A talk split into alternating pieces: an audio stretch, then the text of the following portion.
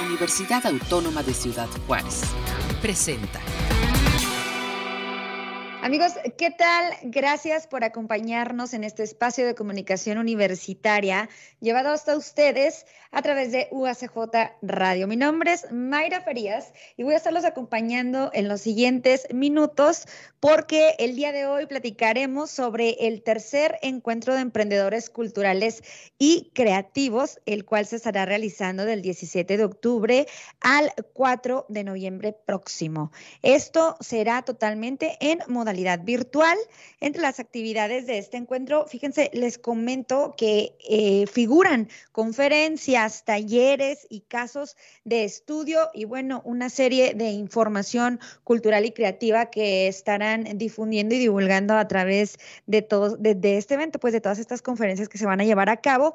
Pero bueno, para que nos platiquen a fondo, para que nos den los detalles eh, de alguna de las conferencias que se va a estar realizando y de dónde surge este encuentro, el día de hoy nos acompañan aquí en UACJ Radio el maestro Alejandro Castillo, él es subdirector de Formación y Vinculación Cultural aquí en la UACJ. ¿Qué tal, maestro? ¿Cómo se encuentra? Hola, ¿qué tal? Buen día. Muchas gracias. Gracias por este espacio para poder compartir este evento que, que estamos realizando en esta dirección.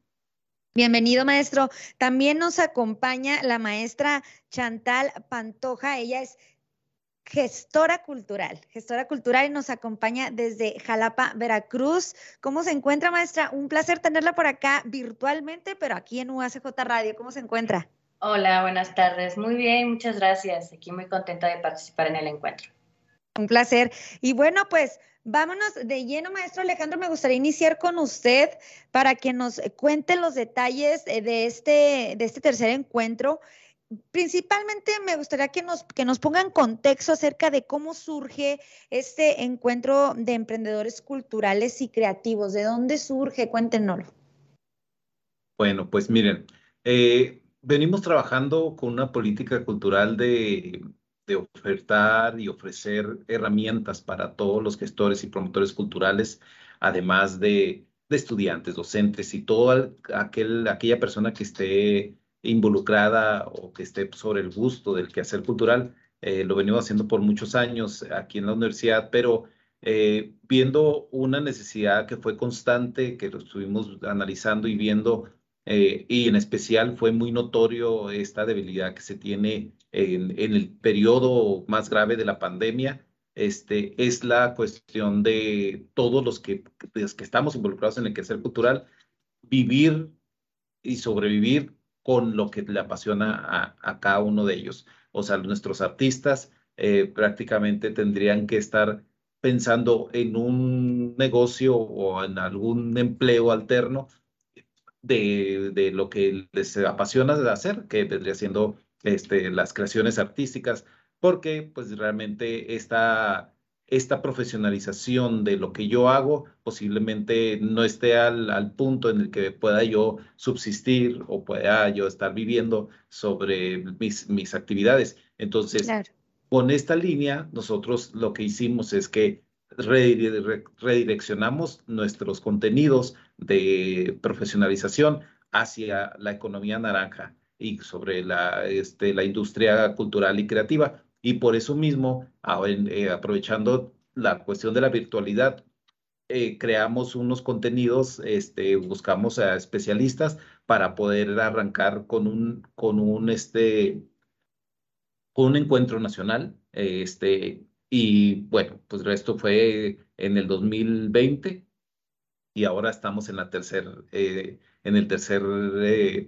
en la tercera edición, perdón de este encuentro. Y pues bueno, el, objetivo es este, o sea, nosotros lo que buscamos es que eh, creamos un espacio de formación y profesionalización del sector eh, creativo y cultural, así como la oportunidad de intercambio entre todas las personas que se inscriben y que eh, participan y apoyan, este, para poder crear esta sinergia entre todos los creadores, para poder decir, lo que yo tengo de fortalezas lo puedo compartir para poder cubrir aquellas debilidades que podrías tener tú y en conjunto podemos crear una empresa cultural. Claro, interesante lo que, lo que comenta y destaca, maestro, acerca de la, de la virtualidad, ¿no? De, de, lo virtual y de la facilidad que nos da hoy en día el poder conectarnos con, eh, con hasta otros estados o hasta otras partes de, del mundo. Eh, ¿Cómo se, se realiza esta, esta selección? ¿Cómo es que se, se eligieron los temas y quiénes estarían eh, participando? Me gustaría que nos contara un poquito sobre lo que, cuál será el contenido de este encuentro, eh, porque sabemos que así como la, maestra Chantal, bueno, pues hay expositores eh, y conferencistas de otras partes del mundo y otras partes del, país, maestro. Así es. Bueno, lo que, lo que hemos estado nosotros analizando es, son los puntos medulares para poder crear una industria cultural. Y en este caso, desde la primera edición hemos seleccionado puntos importantes como la cuestión fiscal, la cuestión legal, eh, la profesionalización de la presentación de lo que hacemos nosotros como artistas, este, que nos puedan fortalecer para poder crear pues eh, las bases necesarias y sólidas para poder crear nuestra empresa cultural, o sea, a mediano, corto plazo, como sea, eh, pero el objetivo es poder tener todas estas herramientas. Y desde la primera edición hemos estado viendo puntos para ir trabajando en esto y en esta ocasión que tenemos eh, nuestro programa que va a iniciar el próximo lunes 17, este, pues eh, vamos a tocar, en, eh, en especial vamos a tocar dos temas. Uno es el, el dossier o nuestro catálogo este, de, de lo que nosotros tenemos y lo que proyectamos y nuestra fortaleza, de qué manera, de una manera eh, profesional, este, podemos hacer una presentación, ya sea para buscar una procuración de fondos o para poder buscar aliados o para poder este, eh, presentar nuestra, nuestras fortalezas. Este dossier eh, lo va a trabajar, tenemos a una especialista que es la maestra que nos está acompañando. Ella nos va a acompañar. Primeramente, la dinámica de este encuentro es, empezamos con una conferencia magistral que es el lunes, se, hace una conferencia, en este caso es qué es un dossier y para qué sirve, que es uno de los temas que, que nos va a, ofrecer la maestra como una conferencia magistral para poder tener todo el contexto de la importancia de esta presentación. Y después de eso vamos a tener un taller que es del martes al viernes y ella nos va a crear, nos, vamos a, nos va a ofrecer este taller que se llama Crea tu carpeta artística o tu dossier pero con toda una metodología para poder saber qué es lo que tengo que tener y qué puntos voy a, enfocarme. En la siguiente semana vamos a tener ahora un tema sumamente importante que es de una inquietud que todos los artistas, todas las personas que crean proyectos tienen, que sería, ok, voy y presento mi proyecto cultural para buscar patrocinios, para buscar apoyo, ya sea de gobierno, donde en todas las instancias, pero, ¿qué sucede con lo que yo ya presenté? O sea, esta idea de este concierto, de esta presentación o de mi, todos mis proyectos, este, ¿quién los protege? O sea, ¿cómo sé que no me van a robar mi idea mis, o un proyecto? Este, ¿cómo, ¿Cómo sé que no van a, a, que lo voy a lo presente, me lo rechacen y al paso del tiempo lo vea ya funcionando? ¿Cómo lo voy a hacer? Ah, bueno, pues entonces el segundo tema va a ser enfocado a la importancia de proteger mi creatividad. Esto lo vamos a tener por medio de un apoyo de una maestra que es especialista y de, eso es una conferencia magistral y luego tenemos un taller para que nos dé punto a punto cómo puedo fortalecer la seguridad de mi proyecto o de mis ideas eh, basado en la protección de proyectos culturales. Entonces, tenemos dos semanas con estos, con estos temas y la tercera semana vamos a tener casos de éxito y casos que vendría siendo casos de estudio de empresas culturales que ya están funcionando y que son muy exitosas. Y tenemos de, tanto de México como de España y de Perú estas empresas. Y pues bueno, la importancia es que todos los que están tomando estos talleres, pues entiendan que no es sencillo. O sea, es complicado, eh, sin duda hay, hay acciones que tengo que tomar o tengo que eh, hacer ciertos procedimientos legales, fiscales, este, para poder consolidar una empresa cultural. Entonces, pero vamos a verlos en, tiempo real, o sea, vamos a tener a, invitados de los directores este, de estas empresas que nos van a decir cómo iniciaron y, y, cómo están en este momento y, cuál fue todo el proceso para llegar a, a lograrlo. Excelente. ¿Cuál hacia, hacia quién estaría, estarían dirigidos principalmente? Eh, bueno, la comunidad universitaria se, se, integraría, pero también están abiertos a público en general o, van dirigidos específicamente a un sector, maestro.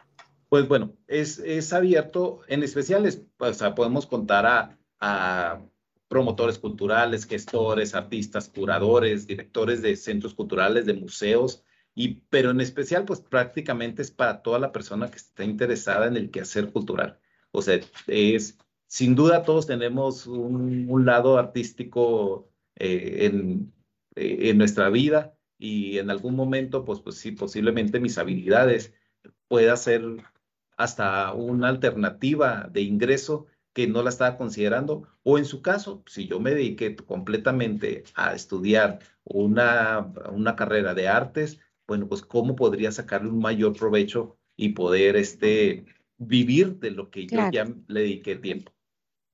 Muy bien, bien, las, eh, al final me gustaría cerrar con volver con usted para cerrar con todos los detalles para quienes estén interesados, si hay alguna inscripción y obviamente pues todos los contactos y datos eh, para más para más información al respecto, pero eh, por, por, ahora me gustaría ir con la, con la maestra Chantal, maestro Alejandro, pues porque ya usted nos adelantaba, maestra Chantal, ya nos adelantaba el maestro Alejandro un poco acerca de este tema que, que va a estar abordando en su, en su taller Creación de Carpeta Artística Dossier.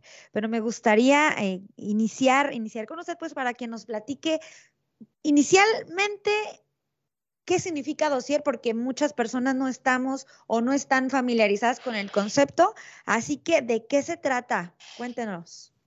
Hola, buenas tardes. Eh, pues eh, justamente eh, así nos quedamos todos los artistas cuando una persona nos quiere contratar o le gusta nuestro proyecto y nos pide nuestro dossier. Me pasó y seguramente le, le pasó a muchos artistas que, que, este, que pues han tenido esa experiencia, ¿no? De, ay, me encantó, eh, pásame tu dossier, ¿no? Y es como de, ¿qué es eso? Ahora sí como el meme, ¿no? ¿Qué es eso? ¿No? Y eh, justamente en la escuela, eh, yo estudio música aquí en Veracruz, en el Instituto Superior de Música, no existe una materia que te enseñe a hacer eso.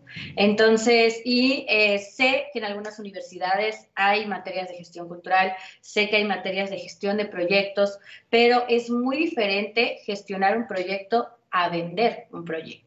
Entonces, en el caso del dossier, el dossier es la palabra en francés, ¿no? Que significa carpeta, es el vocabulario que se utiliza en los negocios. De hecho, dossier podemos encontrar dossier en cualquier, en arquitectura, en, este, en cualquier tipo de empresa, te presentan una carpeta, ¿no? Eh, o dossier. En el caso aquí se llama dossier artístico o la traducción en español sería la carpeta artística. En esta carpeta artística, ¿qué tiene que haber? Tiene que estar toda la información que respalde tu proyecto y que venda tu proyecto. ¿no? Eh, trayectoria artística, un, video, unas fotos, este, que se ha presentado, quién lo dirige, el currículum de la persona que lo dirige, eso es como un dossier de presentación. Y luego tenemos otro tipo de dossier, hay dos tipos de dossier, un dossier de presentación y un dossier de venta. El dossier de venta es como de, bueno, eh, me viene una cotización, vienen los requerimientos técnicos que necesita la presentación, qué tipo de teatro, qué tipo de luces, si necesitas micrófonos, si necesitas este, eh, la parte de hospitalidad, ¿no? Que es el, eh, cuántas personas viajan, desde dónde viajo, qué tipo de, qué tipo de, transporte eh, tengo, voy a usar, si es en avión, si es en camión, si es en van. Toda esa información entra en un dossier. ¿No? Entonces es como para que la persona que eh, te vaya a contratar tenga toda la información a la mano. Y en las eh, instituciones públicas sirven justamente para que eh, si en algún momento hay una auditoría, mira, esta es la persona a la que se le dio el dinero. ¿No? Este, eso es creo que lo más importante en la cuestión de institución pública, ¿no? Justamente porque respalda tu proyecto, ¿no? Y aparte te sirve para venderlo o para publicitarlo también. Justamente eso es un dossier.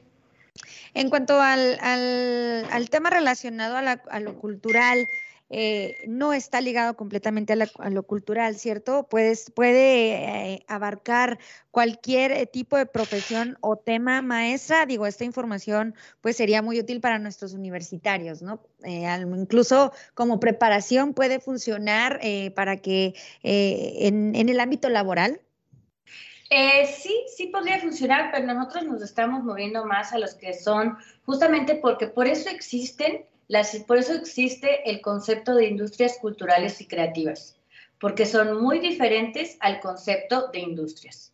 ¿No? Y por eso es que también existe el marketing cultural y el marketing tradicional no se puede adaptar al marketing cultural, o sea, hay carreras de marketing cultural.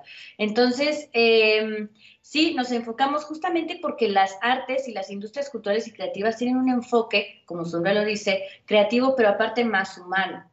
O sea, nosotros estamos vendiendo servicios o incluso productos que, que, pues tienen ahora sí que un trasfondo, tienen una justificación, una justificación mucho más eh, humana que em, vender refresco, ¿no? O vender lapiceros, ¿no? En este caso, justamente por eso son industrias culturales y creativas, porque son creadores, son gente que lo hace sin esa gente no se podrían hacer eh, obras de teatro, música, em, eh, incluso las aplicaciones que estamos utilizando ahorita, ¿no? Todo eso son industrias culturales y creativas. Bien, ¿cuál sería el impacto, cuál considera usted que sería el impacto que estaría teniendo en aquellos que, que ingresen a este, a este taller, eh, pues para, para que se animen y pues por favor también realice la, la invitación maestra para que, para que asistan eh, virtualmente a esta, a esta conferencia?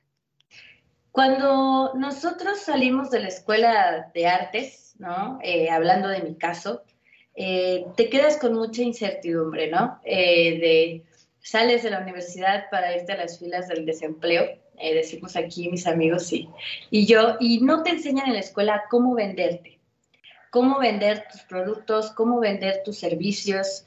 Em, es una situación que no solo pasa en mi contexto, sino que pasa en un contexto México, justamente porque yo he tenido cerca de dos, en dos años, 200 alumnos que se encuentran en esa situación y que dicen es que yo ya no sé cómo vender mi proyecto o yo no sé qué primer paso dar para vender mi proyecto, ¿no? Entonces, eh, cuando yo me acerqué a la gestión cultural de manera profesional, yo ya había tomado muchos cursos, yo ya, de hecho, nunca, había, nunca tomé un curso de dossier, esto yo lo vi directamente en la maestría. Em, este, de, mis proyectos empezaron a crecer, ¿no? Eh, y eh, cuando justamente me profesionalicé, porque ese era mi objetivo, profesionalizarme para poder gestionar yo mis propios proyectos, ¿no? Eso era lo que, lo que yo, ese era mi objetivo. Entré a la maestría, eh, hice una maestría en producción artística y marketing cultural. Y en ese año, yo entré en el 2017. En el 2018 todos mis proyectos tuvieron una explosión, vaya, ¿no? Tanto así que se volvieron autosostenibles y autosustentables. Y ahí fue cuando yo dije, ok, sí puedo vivir de esto. ¿No? Entonces, y justamente lo que comentaba el maestro Alejandro anteriormente, ¿no? Siempre tienes que tener como un plan B, ¿no? Para poder eh, vivir de lo que quieres o de lo que estudiaste. Y eh, yo lo que les quiero decir, y, es algo de lo que yo hago mucho, es como desmitificar esta parte de que el artista se muere de hambre, de que el artista es una persona bohemia, de que el arte no se estudia, ¿no? Claro que se estudia, ¿no? Y claro que podemos ser freelance y claro que podemos ser personas autosostenibles y están muchos memes por ahí en internet que se burlan de la vida del artista y yo quiero como hacer esto al revés, ¿no? Les quiero enseñar que sí se puede, que sí, que obviamente es mucho trabajo, yo les estoy diciendo que yo trabajé seis años en mis proyectos para que pudieran explotar, ¿no? El chiste es que este, hay que estar ahí, ¿no? Y no quitar el dedo en renglón y es algo que mi experiencia es una de muchas. Eh, yo tengo muchos proyectos, como, como lo comentaba, ¿no? Justamente como para también dar esta visualización, eh, ahí voy a sacar mi comercial, tengo un podcast mm. de, que se llama Creativos Culturales, que es de artistas. Yo entrevisto a artistas que son totalmente autosostenibles con diferentes proyectos. Eh, iniciamos aquí en Jalapa, tenemos una primera temporada y justamente es esta parte de motivación, ¿no? Mira que sí se puede, mira que hay, claro que todos vamos a fracasar y que nuestros proyectos no siempre van a ser, eh, van a explotar, pero podemos volver a comenzar con la experiencia que ya tuvimos, ¿no?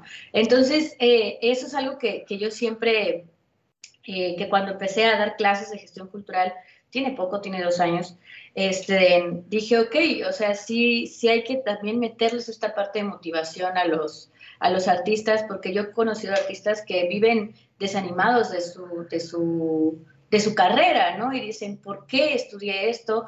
¿Por qué no puedo vivir de lo que estudié? Y claro que sí se puede, nada más que tienen que darle un enfoque totalmente diferente, que es el enfoque del negocio. Cuando tú te, ya te, te visualizas como un emprendedor, justamente, porque eso es como te tienes que visualizar, un emprendedor cultural, ahí te cambia el chip y es como dices, ok, si no trabajo, no genero, ¿no? No solo porque toco bonito va a llegar la gente a pedirme clases. Tengo que hacer muchas cosas para que la gente llegue a pedirme clases, ¿no? Y y el, justamente los talleres que yo doy, los cursos que yo doy, son eso. Todo, la gestión cultural está basada en experiencias, ¿no? Entonces, si tú no generas experiencia y un bagaje, ¿no? Dentro de la gestión cultural, no vas a poder crecer en, tus, en tu carrera, ¿no? Artística o cultural. Nos, nos platicaba hace un momento, eh, también, maestra, fuera, fuera del aire, eh, acerca de algunos otros proyectos. Eh, brevemente, eh, por cuestiones bueno, de tiempo, pero me gustaría que nos, que nos platicara en qué otros proyectos está trabajando como, como gestora cultural. Bueno, como ya se los comenté, yo estudié esto, estudié una maestría en marketing justamente para poder, porque vi que ese era el, el camino para que mis proyectos, pues yo los pudiera administrar de mejor manera. todo comenzó con un centro cultural que ahora es Vivaldi Academia de Música. Tenemos 10 años de trayectoria. Estamos hablando que yo tenía 21 años cuando entré a este proyecto. Seguía estudiando. Era una... Yo seguía estudiando, pero aparte teníamos el centro cultural, que era una entrada, ¿no? Yo ahí daba clases, eh, vaya, no éramos una sociedad. Crece el proyecto, eh, nos quedamos dos personas en la sociedad y, cuando empezamos a trabajar de manera ya enfocado en el marketing, fue que la escuela empezó a crecer demasiado, tiene 10 años, este año cumplimos en octubre, de hecho, ya cumplimos 11 años, ya cumplimos 11 años eh, el 11 de octubre, ya se me pasó la fecha, el 11 de octubre cumplimos 11 años de que abrió este espacio, eh, tenemos más de 120 alumnos en alrededor del país, obviamente tenemos este de en muchas eh, pues, clases en línea, cursos de profesionalización, muchos, muchos servicios, ¿no? Eh, y después del Centro Cultural surge un ensamble de música antigua corazón que se llama Corazón con Manos. Este, ¿Por qué? Porque nos gustaba tocar música antigua, nos gustaba la música barroca, nos gustaba la música renacentista y lo hacíamos de hobby, por el simple hecho de compartir, ¿no? Y de tocar este tipo de música. Obviamente cuando nos dicen, o cuando ya el ensamble llevaba varios años, incluso cuando yo empecé a tomar clases de gestión cultural, fue como de, ok, esto lo podemos convertir en un negocio, ¿no? Eh, obviamente también llevamos ya 10 años, este año cumplimos 11 también, todos nació en el mismo año. Este, dijimos, eh, pues hay que, hay que monetizarlo, ¿no? Ya tenemos un disco, ya tenemos presentaciones, bueno, hay que conseguir eh, dinero. obviamente vender música antigua es difícil, si vender música clásica es difícil, vender música antigua creo que es el doble o el triple difícil, pero hemos podido saber solventarlo y tener conciertos, por ejemplo, ahorita en octubre tenemos tres conciertos, ¿no? No ganamos mucho de ahí, pero ya ganamos, ¿no? Esa es, también una visión que tienes que tener. Si tú quieres eh, ganar de tu trabajo, aunque ganes poco, pero obviamente ese trabajo de poco va a ir subiendo, va a ir subiendo, va a ir subiendo hasta que ganes lo que quieras ganar, ¿no? O lo que te mereces ganar también, ¿no? Eso es algo que, que este, entra. Gracias a este ensamble, eh, justamente nosotros nos dimos cuenta que no había espacios para la música antigua en México. Eh, nosotros queríamos participar en festivales y no había festivales en México. Bueno, hay otros cuatro festivales aparte del nuestro y en el 2015 hicimos un festival totalmente sin fines de lucro que se llama La Festa Antigua. Eh, son estos, todos estos proyectos que yo les comento, son proyectos que yo soy la directora general de esos proyectos porque yo los gestiono totalmente, ¿no? Em, este, mi pareja, que es la, ahora sí que la, la, mente maestra, le decimos aquí, eh, todas estas ideas se le ocurrieron a él. yo nada más las administro, mm, no es, no es nada más, las, nos dividimos, ¿no? La, el trabajo, él hace toda la parte artística, yo hago toda la parte gestiva. ¿No? Eh, tenemos el festival, el festival ha tenido muchísimo alcance de manera internacional, eh, tenemos este, ediciones en el 2020-2021 de manera virtual, donde alcanzamos las 100.000 visitas por semana, ¿no? donde hay una comunidad muy fuerte de música antigua en Latinoamérica, donde hemos podido crear una comunidad de música antigua en México, ¿no? y ahora este 2022 hicimos nuestra edición presencial otra vez y fueron 11 días de música antigua en la ciudad de Jalapa. Entonces, hemos creado espacios, eh, hemos creado públicos también, ¿no? Y yo creo que también es una parte de, que nosotros como artistas debemos de dar, ¿no? O sea, mi ciudad me está dando, la gente me está dando, ¿qué le voy a dar yo a la ciudad?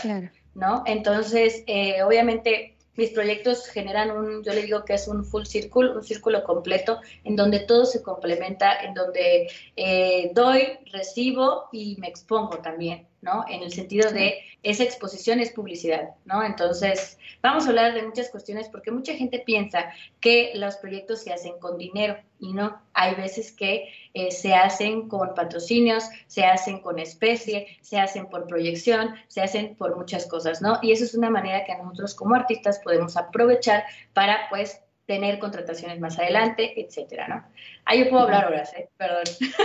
No, sí, no, es, es interesante, sobre todo bueno, este, esta información creo que es muy valiosa para nuestros estudiantes acá en la UACJ desde Ciudad Juárez, sobre todo pues a nuestros estudiantes de producción musical, a toda nuestra parte artística del Instituto de Arquitectura, Diseño y Arte, que como bien menciona, pues toca varios puntos interesantes acerca pues de, lo importante, ¿no? Que es este, pues realizar como este empoderamiento de, de, la superación desde, desde el arte, desde la música. Y, y me encantaría eh, cerrar ahorita con, usted, pues que, realice esta, esta invitación eh, para, toda nuestra comunidad universitaria, en específico a nuestros artistas de acá de la UACJ, y no nada más, sino todas aquellas personas que, están integradas en, el arte y lo cultural acá en Ciudad Juárez, maestra.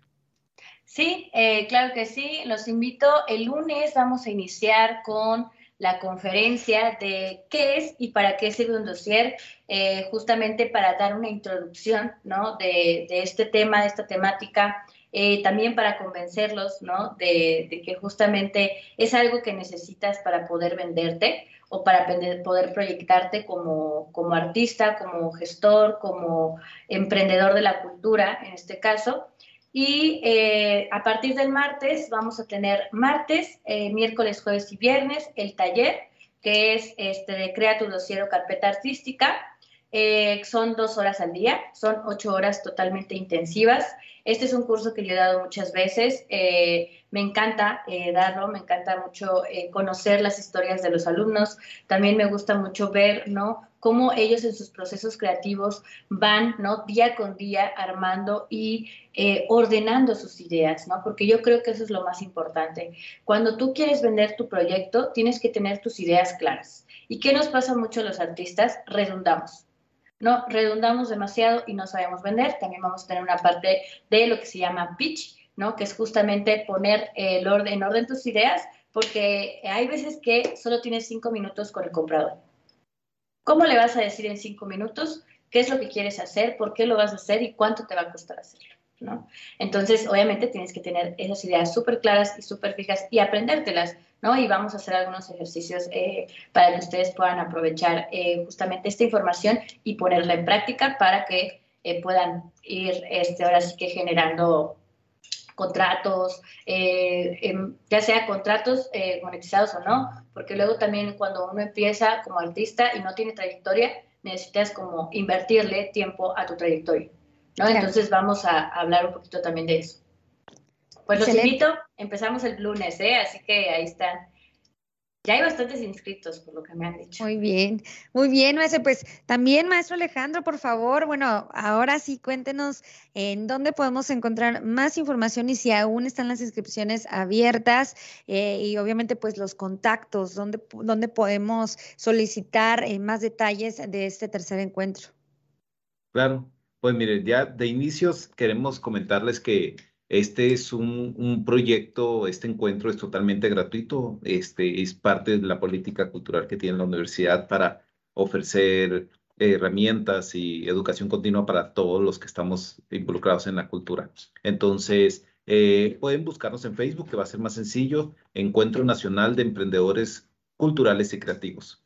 Así nos pueden buscar eh, por Facebook. Ahí vienen todas las actividades que van a realizarse en estas tres semanas que son, son intensas, pero la verdad es que se aprovechan al máximo. Este, ahorita, la verdad es que estamos muy contentos, hemos tenido una, una respuesta bastante buena por parte de la gente que está involucrada en el área cultural de todo el país. Tenemos gente, por prácticamente tenemos inscritos de todo el país, así de toda la mayoría de las ciudades tenemos este, inscritos, además que tenemos gente también de Centroamérica y unos de Sudamérica que están, eh, van a participar ¿no? de este, en este proyecto.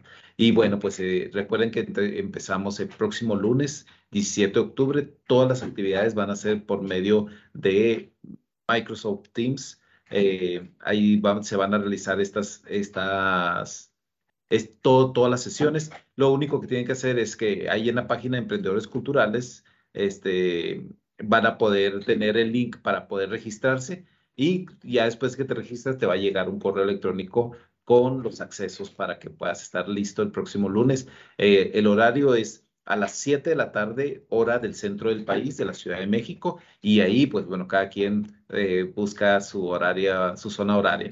En este caso, para nosotros, Ciudad Juárez, sería a las 6 de la tarde. Y bueno, pues esperamos que todos, todos los que nos puedan estar escuchando, a todos aquellos que son gestores, promotores culturales, que son pintores, escultores, músicos, todos sin duda en algún momento van a crear algo, además de, de, de, de su habilidad artística que tienen, entonces van pensando, todos, todos van pensando en algo más allá, en hacer un concierto, hacer una exposición, hacer este, un espectáculo, este, etcétera. Entonces, estos, estas herramientas es para poder fortalecer y llevar la, vía correcta para que pueda ser algo con, eh, enfocado al éxito, sin duda. Como duda nada más, ya cerrando, maestro, ¿hay fecha límite? Para integrarse a, las conferencias, talleres. Eh, sabemos que inicia el 17, el 17 sería la fecha límite. Así es, el próximo lunes se cierran las, inscripciones. Ahorita tenemos aproximadamente casi 400 personas inscritas. Excelente. Entonces, eh, y esperamos que el lunes, pues todavía, todavía este, este, fin de semana se integren más personas y bueno, pues que todas aprovechen al máximo estas herramientas. Excelente. Bueno, pues con esta información, eh, pues nos quedamos, agradecemos a la maestra Chantal Pantoja, gestora cultural desde Jalapa, Veracruz. Un placer por compartirnos sus conocimientos y eh, pues estaremos muy pendientes de este, de este taller, de esta conferencia de creación de carpeta artística, que no es conferencia, es taller, es taller como tal, como tal, maestra. Muchísimas gracias por acompañarnos acá en Nueva CJ Radio. Muchas gracias a ustedes por la invitación. Muchísimas gracias. También eh, gracias al maestro Alejandro Castillo por acompañarnos y pues estaremos muy, muy pendientes de este tercer encuentro eh, de emprendedores culturales y creativos. Maestro Alejandro, gracias. Pues no, al contrario, muchas gracias a ustedes por el espacio que nos brindan. Un placer. Y bueno, amigos, pues ahí está esta información. Con esto queremos concluir una emisión más de UACJ Radio. Mi nombre es Mayra Farías. Recuerden justamente que somos radio, somos UACJ. Hasta la próxima. Este fue un programa de la Dirección General de Comunicación Universitaria de la Universidad Autónoma de Ciudad Juárez.